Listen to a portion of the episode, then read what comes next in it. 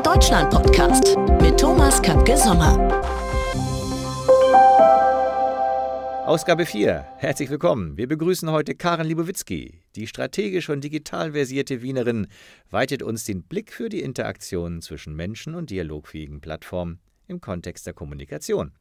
Der Mensch wird aus ihrer Sicht zu oft auf Pause gesetzt bei den aktuell nicht immer ausgereiften technischen Lösungen. Liebe Karen, schön, dass du bei der vierten Ausgabe vom Crossplan Podcast heute dabei bist, hier im schönen Berlin. Apropos Stadt, ich war vorgestern bei den Medientagen in München, hatte ich ja schon mal erwähnt vorhin, und ähm, zu einer Keynote eingeladen. Und äh, mir fiel auf, ähm, in der Recherche vorher, dass ganz viele Konferenzslots äh, und Sessions dort ähm, sich letztendlich mit Technologie beschäftigt haben. Von äh, künstlicher Intelligenz bis hin zu Dialog äh, dialogorientierten Plattformen, natürlich immer im Kontext der Kommunikation, aber es ging dort auf den Medientagen viel, viel um Technik, letztendlich. Ist das nur ein Hype oder äh, treibt dich das äh, in deiner beruflichen Umwelt auch an? Was macht das mit euch, mit euren Kunden, mit der, mit der Art und Weise, wie ihr letztendlich euer Geschäft versteht? Äh, oder trügt mich da der Eindruck, dass das vielleicht ein bisschen überzogen ist? Was macht die Technik im Augenblick in der Kommunikation? Also grundsätzlich ist es ja so, ähm, dass Technologie in der Kommunikation schon seit vielen Jahrzehnten ein treuer Begleiter ist. Ne? Und äh, was passiert ist, ist eine unglaubliche Beschleunigung dieser technologischen Entwicklung. Und das läuft ja immer gerne so salopp unter dem Überbegriff der digitalen Transformation, wo wir ja auch vorhin schon gemeinsam äh, befunden haben, dass äh, der Begriff der Transformation suggeriert, das ist ein Prozess und wenn man den erfolgreich durchläuft, dann ist man damit fertig. Ähm, aber es geht ja vielmehr um eine ständige Weiterentwicklung. Mhm. Und die Technologie und auch softwarebasierten Möglichkeiten führen eben heute dazu, dass das äh, System eben fast kollabiert. Und deswegen gibt es eben diese 47.000 fragmentierten Ausprägungen und äh, die natürlich auch jetzt gerade bei den Werbetreibenden dann durchaus zu Verunsicherung führt, die natürlich für uns äh, in unserem Verständnis als strategisch beratende Agentur auch die Facetten mit sich bringen, dass ein Mediaplan eben nicht mehr äh, im TV beginnt und im Funk endet, sondern daneben noch eine Social-Media-Strategie stehen muss, ein Datenkonzept, eine Datenstrategie, äh, ein Influencer-Marketing-Ansatz, im Zweifelsfall der Drohnenflug in der Inszenierung äh, und im Bestfall wird über alle diese Erlebnismomente auch ein Datum gesammelt im Sinn von einer Entsprechung, die wir dann wiederum in Insights überführen, um daraus die Kommunikation perspektivisch noch besser werden zu lassen.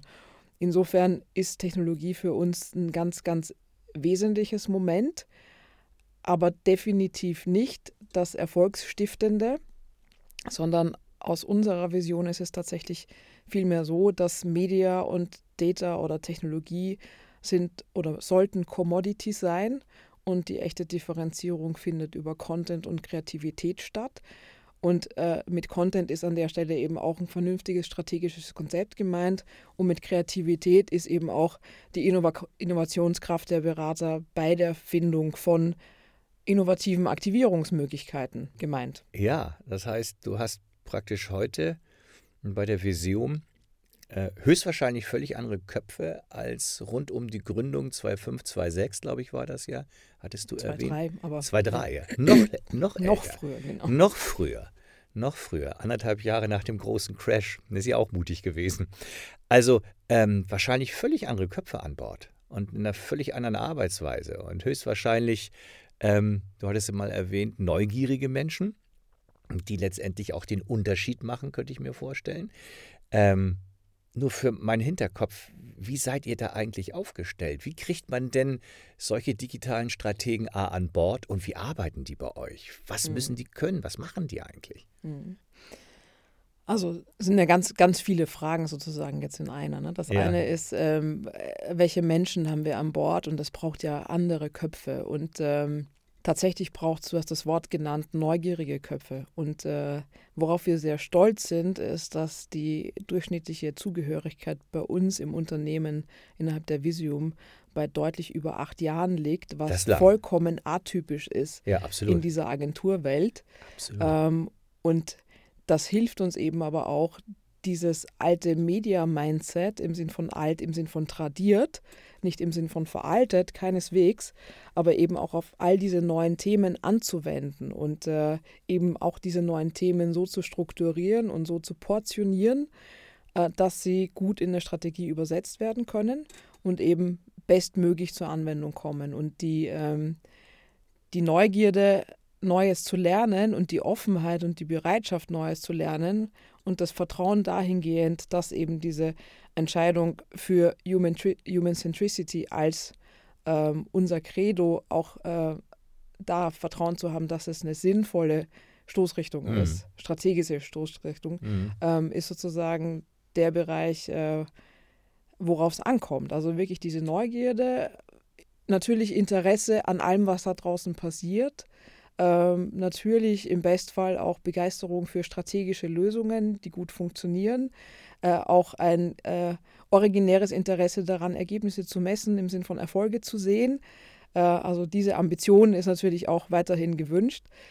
Aber wenn ich jetzt sagen würde, ähm, was sind die zwei Hauptattribute, auch wenn ich selbst Gespräche führe, dann ist es immer die Neugierde und die Offenheit und äh, sozusagen der Spaß an der Freude müsst ihr auch haben. Du hast dich ja auch schon beschäftigt mit Generation äh, Y, mit Generation Z und wie sie alle heißen. Ähm, ich hatte vor zwei Tagen einen Vortrag gehalten über Generation E. Das kommt ein bisschen daher, das sollen diejenigen sein, die Elektromobilität hinkriegen, den Energiewandel gestalten und die mit Technik ganz natürlich umgehen.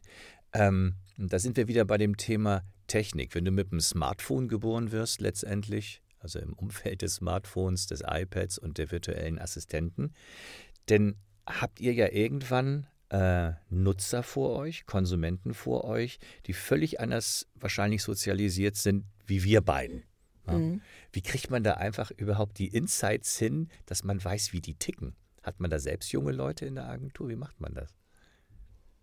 Also natürlich haben wir selbst junge Leute in der Agentur, äh, die auch immer sehr, sehr willkommen sind. Äh, und ich glaube, das ist schon ein richtiges Stichwort, wenn es darum geht, was ist die Unternehmenskultur, ähm, in der man sozusagen gemeinsame Erfolge kreieren kann unter Anwendung von einem ganz, ganz fundierten Wissen und einem weiten Erfahrungsschatz und unter Einbeziehung eben dieser ganzen neuen Bestrebungen und Bedürfnisse. Und äh, deswegen passt ja auch dieser Ansatz der Human Centricity so insgesamt gut, weil es ist eben nicht nur etwas, wo es um intelligente Nutzung von Kommunikationslösungen und Technologien geht, sondern es ist eigentlich ein viel weiter gefasster Begriff, weil es geht nämlich tatsächlich darum, äh, starre Muster und Denkhaltungen zu verlassen und äh, im Bestfall Ideen zu verwirklichen, Themen voranzutreiben, äh, Innovationen zu begrüßen und das alles getrieben durch die unschätzbare Kreativität des Menschen an sich. Und insofern lösen wir dann damit alle Alters-, Gender- und sonst wie Breaks auf. Äh, und es geht um das Ergebnis. Und ähm, dadurch wird dann auch die Zusammenarbeit sehr leicht und sehr inspiriert. Und ähm, niemand ist so schlau wie wir alle zusammen. Und ich glaube, diese Haltung ist das, was äh, dann auch dazu führt, dass jemand, der vielleicht schon seit 15 Jahren im Unternehmen ist, auch heute weiterhin begeistert in dem Unternehmen ist und mithilft. Und die äh, andere Komponente, die du angesprochen hattest, ist, wie schaffen wir es für diese neuen heranwachsenden Zielgruppen, ähm, vor allem auch Kommunikation erlebnisstiftend zu platzieren. Darum geht es ja gerade bei der jüngeren Zielgruppe. Ja, genau. ähm, die kann auch flüchtig sein manchmal, ne? die genau. Aufmerksamkeit. Die kann sehr flüchtig sein, die ist sehr, sehr fragmentiert, die ist auf 47 äh, Hochzeiten gleichzeitig getanzt, ähm, im Sinn von Devices oder Plattformen. Ähm, und die ist auch mit einem sehr, sehr interessanten äh, Streben nach äh, Meaning untermauert äh, noch viel stärker ausgelebt, als das vielleicht bei vorigen Generationen der Fall war. Was natürlich auch äh, eine Herausforderung für die Werbetreibenden mit sich bringt, ähm, weil äh, tolles Produkt und jetzt kaufen funktioniert nur mehr bedingt. Ähm, und deswegen ist es eben genau wichtig, das zu tun, was du vorhin gesagt hast, nämlich Insights zu generieren und die bestmöglich zu nutzen. Und da kommen wir jetzt wieder genau zu dem Punkt, den wir vorhin gesagt hatten, das Thema des Datenmanagements und das Thema des Data Tech-Universums. Ja, das ist wichtig und ja, das hilft uns, deterministische äh, Informationen zu sammeln im Sinn von im digitalen hat ja alles irgendeine messbare Entsprechung. Ich habe einen Datenpunkt, den kann ich interpretieren. Ich weiß, wann der war, der hat einen Timestamp. Äh, ich kann den persistieren, ich kann damit was machen, ich kann den interpretieren, ich kann ihn analysieren äh, und es war echtes Verhalten. So. Das heißt, diese Datenpunkte sind in der Regel Verhaltensmessungen, also Verhaltenstrackings. Und ähm, ich weiß aber nicht, was zu diesem Verhalten geführt hat. Das sind ja kognitive Treiber, die ich im Bestfall über probabilistische Modelle hm. evaluieren kann und finden kann. Und äh, da ist unser Anspruch, diese beiden Ansätze so zu verschränken, dass ein Gesamtbild daraus entsteht. Und vielleicht um das so ein bisschen plakativer zu machen, äh, wenn ich so Bewegungsmuster messen wollte in äh, einer Fußgängerzone, dann habe ich da früher äh, sieben äh, Beobachter hingesetzt und die haben irgendwie gemessen, vormittags sind mehr Jüngere, mehr Ältere äh, mehr bunt gekleidete, mehr schwarz gekleidete, mehr Frauen, mehr Männer, mehr Businessleute, mehr äh, Hipster, was auch immer unterwegs. Äh, aber warum die alle zu diesen Zeiten dort waren, war ja mit dieser reinen Traffic-Messung oder mit dieser reinen Datenpunktsammlung überhaupt nicht gewährleistet, diese Antwort.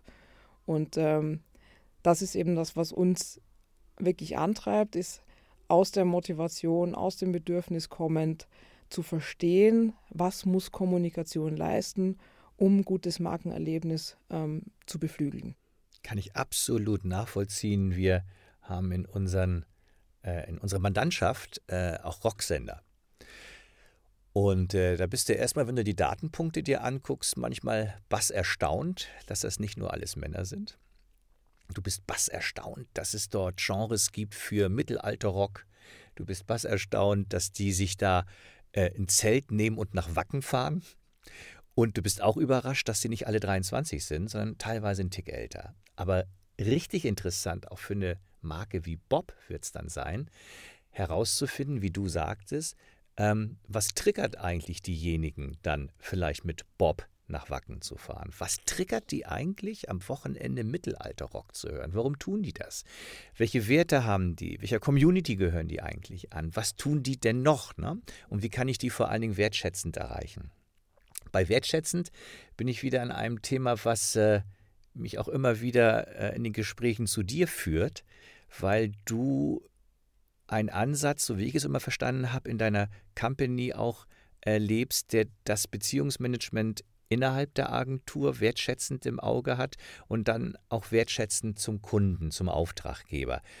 Kannst du mir nochmal und allen anderen, die zuhören, nochmal erklären, warum du daran glaubst, dass es so wichtig ist, ein gutes Beziehungsmanagement und eine gute Arbeitsatmosphäre in der Agentur zu haben, damit du auch Erfolg beim Kunden hast? Wie, wie bedingt sich das aus deiner Sicht? Ja, also ähm, das ist natürlich äh, zum einen, äh, glaube ich, ein Stück weit äh, intuitives Verhalten. Ähm, und aus auch der eigenen Erfahrung, ich habe ja sozusagen irgendwann mal vor gut 20 Jahren in der Branche als Trainee meinen Start gefunden und äh, bin sozusagen äh, durch alle durch alle Bereiche und dann noch mit dem Länderwechsel von Österreich nach Deutschland ähm, und äh, habe da einfach auch sehr, sehr viel Erfahrungen gesammelt dahingehend, ähm, wie wichtig bzw. auch welche Stellkraft im Ergebnis die Beziehungsebene hat. Und ähm, die Beziehungsebene nach innen genauso wie die Beziehungsebene nach außen, ähm, weil hinter der Beziehungsebene immer automatisch eine Nachhaltigkeit entstehen kann. Muss nicht immer zwingend, aber das ist sozusagen das Um und Auf. Und ähm, ich hatte mal mit einem ähm, mit einem ähm, Führungskräfte-Experten gesprochen, auch über Assessments und finale Auswahl von Top-Führungskräften. Und der hat mir damals gesagt, ich habe gesagt, wie treffen Sie denn die Entscheidung, wenn über drei Monate so und so viele Kandidaten für diese Top-Positionen gescreent wurden, dann haben Sie ja nur noch drei übrig. Die sind wahrscheinlich alle drei outstanding gut, also jetzt gemäß Gaußscher Normalverteilung, haben eine exzellente Passung auf die Position, auf die Anforderungen. Ähm, aber es muss ja jetzt aus den dreien äh, eine Entscheidung für einen davon fallen oder für eine davon fallen. Und äh, der hat mir dann gesagt, wissen Sie was, Frau Libowitzki, das ist eine gute Frage, eine berechtigte Frage. Wissen Sie, was ich dann immer mache? Ich frage meinen Mandanten, mit wem er sich vorstellen kann, am besten zusammenzuarbeiten. Also wo stimmt die Chemie wirklich so sehr? Äh, und das ist dann der Kandidat, der die Zusage bekommt. Und ähm, das ist, glaube ich, so ein Beispiel, das lässt sich ganz, ganz weit adaptieren und äh, ist sozusagen äh, Pass pro Toto für, warum spielt die Beziehungsebene eine Rolle. Und ähm, hat natürlich auch viel mit Vertrauen zu tun, natürlich ab einer bestimmten Unternehmensgröße. Äh, unsere Teams sind sehr, sehr viel alleine im Kontakt und in der Begegnung mit unseren Kunden, aber natürlich auch mit unseren Marktpartnern. Das heißt, es muss das Vertrauen vom Management geben, dass dort überall mit der richtigen Visitenkarte aufgetreten wird. Und ähm, das kann ich ja nur sicherstellen, indem wir das als Management vorleben. Und ähm, genauso äh, projiziert sich das dann auch. Das ist wie ein Markenerlebnis. Äh, letztendlich, äh, wo deine Agentur draufsteht, ähm, habe ich dann eine gewisse Erwartungshaltung, weil ich vielleicht andere kennengelernt habe, die dort arbeiten. Ich habe es vielleicht von meinen ähm, anderen Kunden gehört oder äh, aus der Branche. Und dann ist es natürlich nachhaltig und gut, wenn dieses Markenerlebnis dieser Agentur, dieses Beziehungsmanagement immer wieder auf dem, auf dem gleichen Level passiert. Ja, das äh, kann ich nachvollziehen, hatte ich in meiner beruflichen Tätigkeit auch immer so versucht und ich lebe das heute auch noch. Ich durfte ja auch jetzt ein paar Menschen wieder einstellen und äh, es funktioniert ganz gut. Das muss ich sagen. Letztendlich ist es der Faktor Mensch. Und da sind wir ja wieder bei der Technik und dem Menschen. Du hast mal äh, im Vorgespräch so einen ganz interessanten Satz gesagt, äh, manchmal wird der Mensch auf Pause gesetzt. Und ich wollte dich noch mal fragen, was du, was sich dahinter verbirgt, hinter diesem Satz, den du mir mal zugeworfen hattest. Ja, also dahinter verbirgt sich ein sehr, sehr hoher Anspruch, äh, den man vielleicht auch als von humanistischen Maximen getriebener Geist auch äh, in dieser unglaublichen schnelllebigen oder in dieser unglaublichen Schnelllebigkeit äh, umso stärker vor Augen hat, äh, nämlich dass digitale Lösungen oder auch Technologien haben ja im Wesentlichen ein Ziel, das sie bedienen sollen, im Bestfall. Und das ist es, den Menschen zu unterstützen. Das heißt, Assistenzsysteme jedweder Natur fügen sich im Optimalfall, also in unserer Utopie, äh, in das private und berufliche Leben der Menschen so organisch ein, dass wirklich dieser Unterstützungsaspekt und dieser Hilf, also diese Hilfestellung im Fokus steht, die man erlebt, aber nicht, dass man sich verbiegen muss, um diese Technologie zu nutzen. Und ein ganz gutes Beispiel ist vielleicht auch aus, aus ähm, der Automobilindustrie im Sinn vom Autofahren das sind ja auch alles automatisierte Abläufe und ich muss mir jetzt nicht überlegen, äh, ob äh, die richtigen Chips richtig gesetzt sind und ob die Sicherungen alle richtig sitzen und äh, warum jetzt äh, in den Gang geschalten wird bei der Automatik, warum ich irgendwie mit der normalen Kupplung so schalten müsste, sondern das sind ja alles automatische Prozesse. Mein Ziel, schneller an ein, äh, eine Destination zu kommen, wird bedient. Ähm, aber ich muss mich auf dem Weg dorthin, im Bestfall, nicht mit der Technik auseinandersetzen. Und ähm, wenn wir jetzt das ganze Thema und gerade auch aus dem Bereich Voice äh, näher ansehen, dann ist es immer so, wenn Voice in App stattfindet oder im Skill stattfindet, dann ist es eine sprachbasierte Kommunikation. Sprachbasierte Kommunikation triggert im menschlichen Gehirn automatisch Beziehungsebene. So. Und was dann eben passiert ist, der Mensch erwartet, weil er mit jemandem, mit jemandem spricht, dass eine Interaktion möglich ist. Und der Mensch scheitert an der Tatsache, dass all diese Assistenzsysteme noch nicht so weit sind, dass sie near human interagieren können. Und was passiert, weil man möchte ja trotzdem sein Voice Search Ergebnis. Das heißt, man stellt die Frage im Zweifelsfall so lange und so oft. Das ist mir auch passiert. Bis, ja, siehst du, bis man die Antwort bekommt. Und äh, bis man nicht als Antwort bekommt, äh, ich habe nicht verstanden, was du meinst. Ne? So. Weißt du, das und, ist, genau, einmal reingegrätscht, um dich zu unterstützen. Äh, ich persönlich liebe äh, das, ähm, das Inselradio Mallorca, weil das für mich immer so ein bisschen Urlaubsfeeling ist. Und äh, die Alexa zu Hause muss das morgens immer abnudeln. Ich hätte da auch schon einen Automatismus einbauen können, aber ich sage es ihr jeden Morgen. Und sie springt aktuell nicht an, wenn ich sage, Alexa, spiel Inselradio Mallorca. Dann kommt irgendwas von TuneIn, nur nicht das.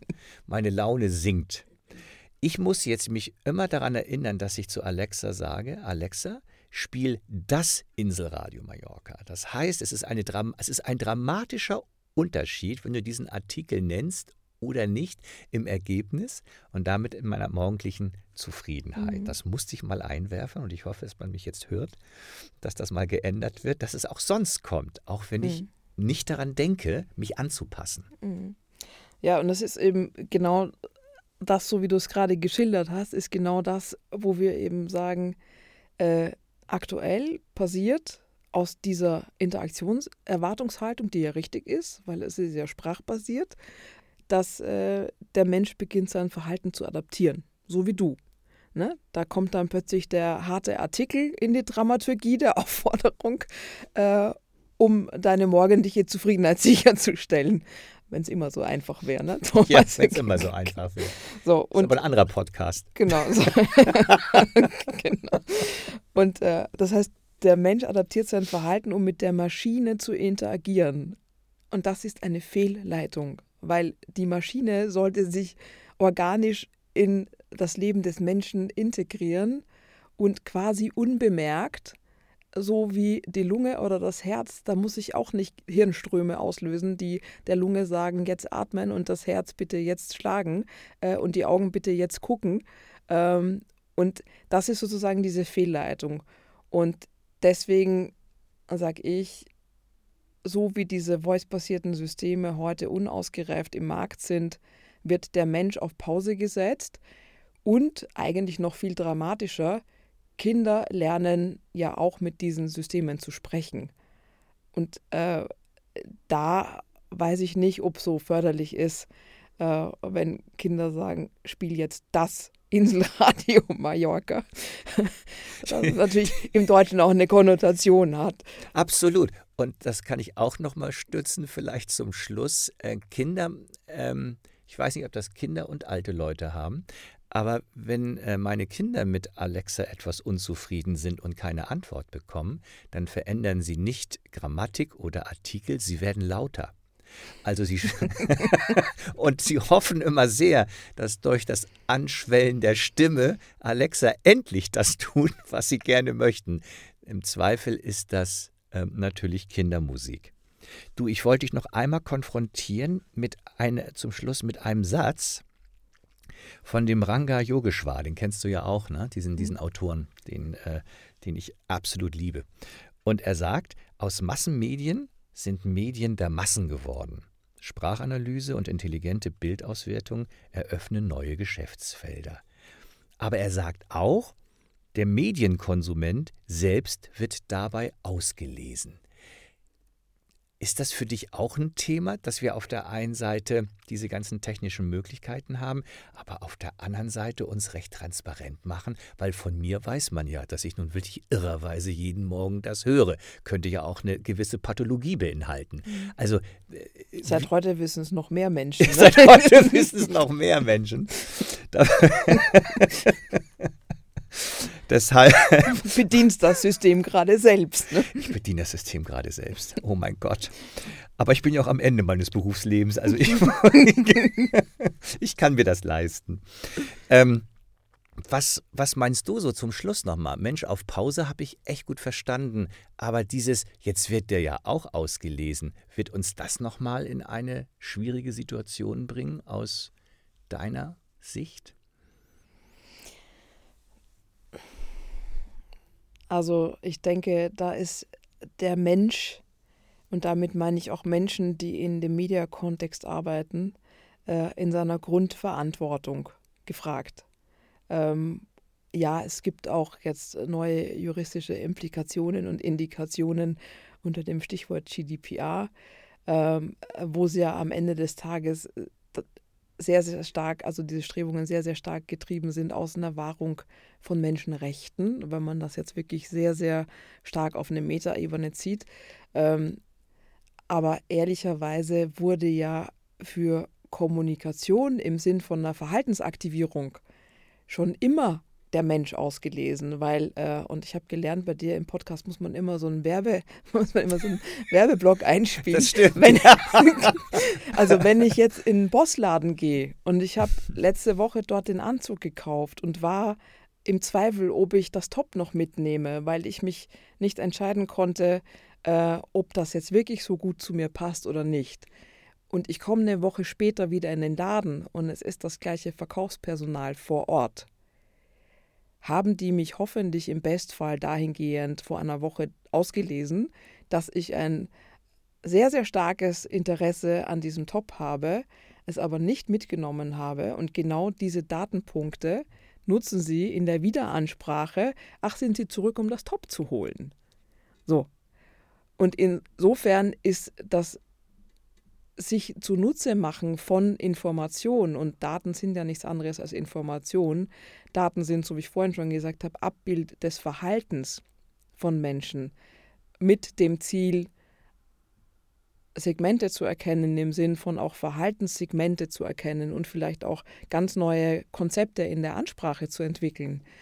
Ähm, eine unglaubliche Chance für die werbetreibende Kommunikation, weil es im Bestfall dazu führt, dass wir alle relevante Kommunikation erhalten und nicht ein Dauerrauschen mit, weiß ich nicht, wie vielen tausend, tausenden Botschaften jeden Tag. Äh, und im Bestfall ist sozusagen nicht nur drei Prozent der Botschaften für mich persönlich und individuell relevant, sondern vielleicht deutlich mehr als 50 Prozent ähm, und führt dann dadurch auch sehr viel stärker jetzt in der Funnel-Betrachtung in diese Near-Sales-Perspektive. Das heißt, die Conversion-Wahrscheinlichkeit steigt dadurch immens. Weißt du was? Das hast du so schön gesagt. Das ist tatsächlich so. Und wäre ich jetzt 20 Jahre jünger, ich würde mich bei dir in der Agentur bewerben, da bin ich mir ganz sicher. Und hoffentlich wäre ich dann einer von diesen dreien, zu dem du sagen würdest, ach, mit dem könnte ich auch ganz gut. Ähm, das würde ich 100 Prozent machen. Ich danke dir an dieser Stelle nochmal, Karin, dass du die Zeit gefunden hast. Ich weiß, du bist dafür wahnsinnig früh aufgestanden. Ich weiß, du musst gleich wieder los hm, zu der nächsten wichtigen Geschichte. Und ähm, es hat mir unheimlich viel Spaß gebracht. Und ich hoffe nochmal auf eine Wiederholung. Und lass es dir gut gehen. Tolles Wochenende und hab bei allem Erfolg, was du dir so vornimmst. Auf ganz bald, ne? Danke, Thomas. Und wir bleiben neugierig, ne? Wir beide bleiben neugierig. Danke dir. Danke. Tschüss. Tschüss. Das war der Crossplan Deutschland Podcast mit Thomas Kapke Sommer.